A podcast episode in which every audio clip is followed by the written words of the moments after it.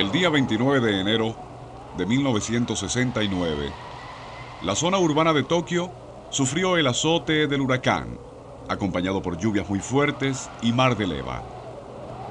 Gran parte de la ciudad fue inundada por las aguas y muchos edificios se anegaron al nivel del primer piso.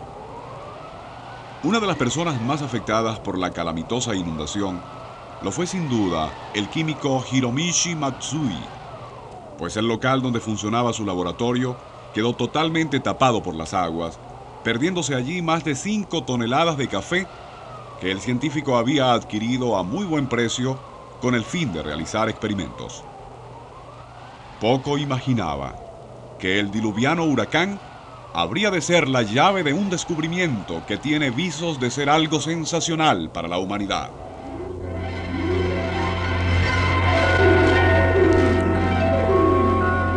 Nuestro insólito universo. Cinco minutos recorriendo nuestro mundo sorprendente.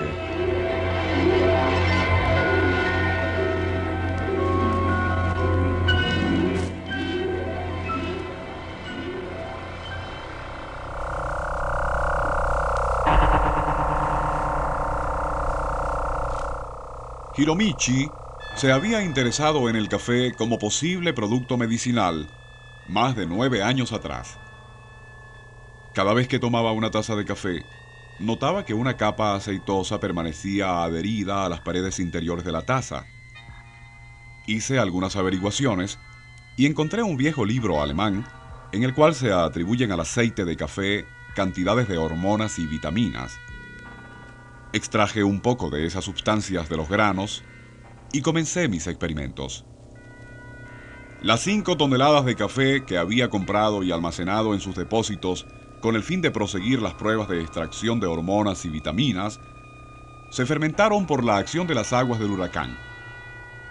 Lógicamente, relata el químico, lo primero que se debió hacer fue botar el café dañado, pero únicamente con el fin de probar una nueva enzima que sirve para exterminar los malos olores, decidimos dejar los bultos del grano bajo del agua. Aproveché también la ocasión para probar una enzima de piña que me regalaron en una fábrica de Hawái. Para mi sorpresa, no solo se terminó el mal olor, sino que el café comenzó a exhalar una deliciosa fragancia.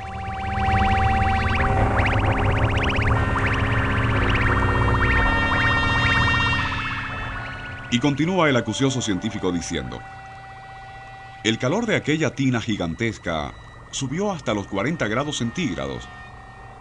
Primero metí las manos, después los brazos, y para mi sorpresa, cuando introduje todo el cuerpo en el baño de café, descubrí que el calor era apenas superior a la temperatura normal del cuerpo. Ello se debe, según comprobé enseguida, a que un grano de café tiene porosidades que conservan aire en su interior, aire que sale cuando sube el calor. Así que seguí. Veinte minutos después de estar sumergido en su baño de café, el doctor Matsui lo encontró completamente fresco y hasta cómodo. Además, después del baño, sintió más serenidad y menos agotamiento. La prueba fue repetida en varios lugares del mundo y actualmente hay una tina gigantesca especial en la Universidad de Tokio donde los estudiantes realizan el asombroso baño del café, el cual, según parece, sirve para ayudar la curación de enfermedades tan diversas como la diabetes, reumatismo, neuralgias y los trastornos nerviosos.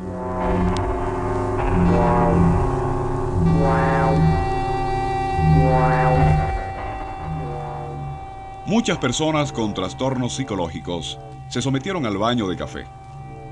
Los primeros resultados realmente alentadores están siendo analizados por el químico Matsui y sus colegas. También se ha comprobado que el baño de café es un gran aliciente para las personas que padecen de alta presión, así como de enfermedades cardíacas. Matsui justifica estos experimentos exitosos como producto de la extrema necesidad, explicando cómo fue que la insistencia de algunos amigos suyos, enfermos de diabetes, reumatismo y otros males, le indujeron a probar cada día con más audacia tan insólito tratamiento. Actualmente, en su oficina de la famosa calle Ginza, en Tokio, el científico japonés prepara todas las mañanas su propio baño de café. Primero tuesta y muele una buena cantidad de granos que luego mezcla con tallos de piña, también molidos. Calienta la sustancia hasta una temperatura de 40 grados, en la cual se baña haciendo correr la mezcla por su cuerpo. Después del baño recomienda tomar leche o jugo de frutas bien frío.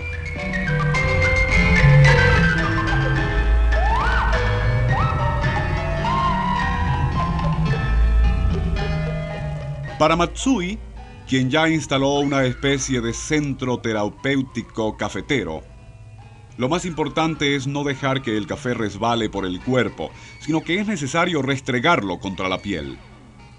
Además de las ventajas medicinales que se obtienen, dice él, el baño de café hace sudar, lo cual produce pérdida de peso, algo excelente para los que quieren adelgazar. Los primeros días, el baño no debe durar sino 12 minutos, y este lapso se puede ir alargando hasta que llegue a los 20. Para aquellos que todavía se pregunten en qué consiste la superioridad de los japoneses, esta es una buena prueba. Muchos de nosotros hemos estado tomando café toda la vida y al terminar la taza solo vemos en ella un residuo oscuro con algo de azúcar.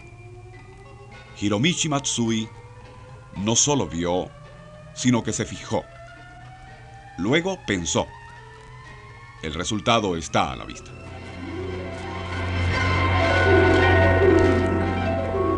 Nuestro insólito universo. Libreto y dirección Rafael Silva. Les narró Porfirio Torres.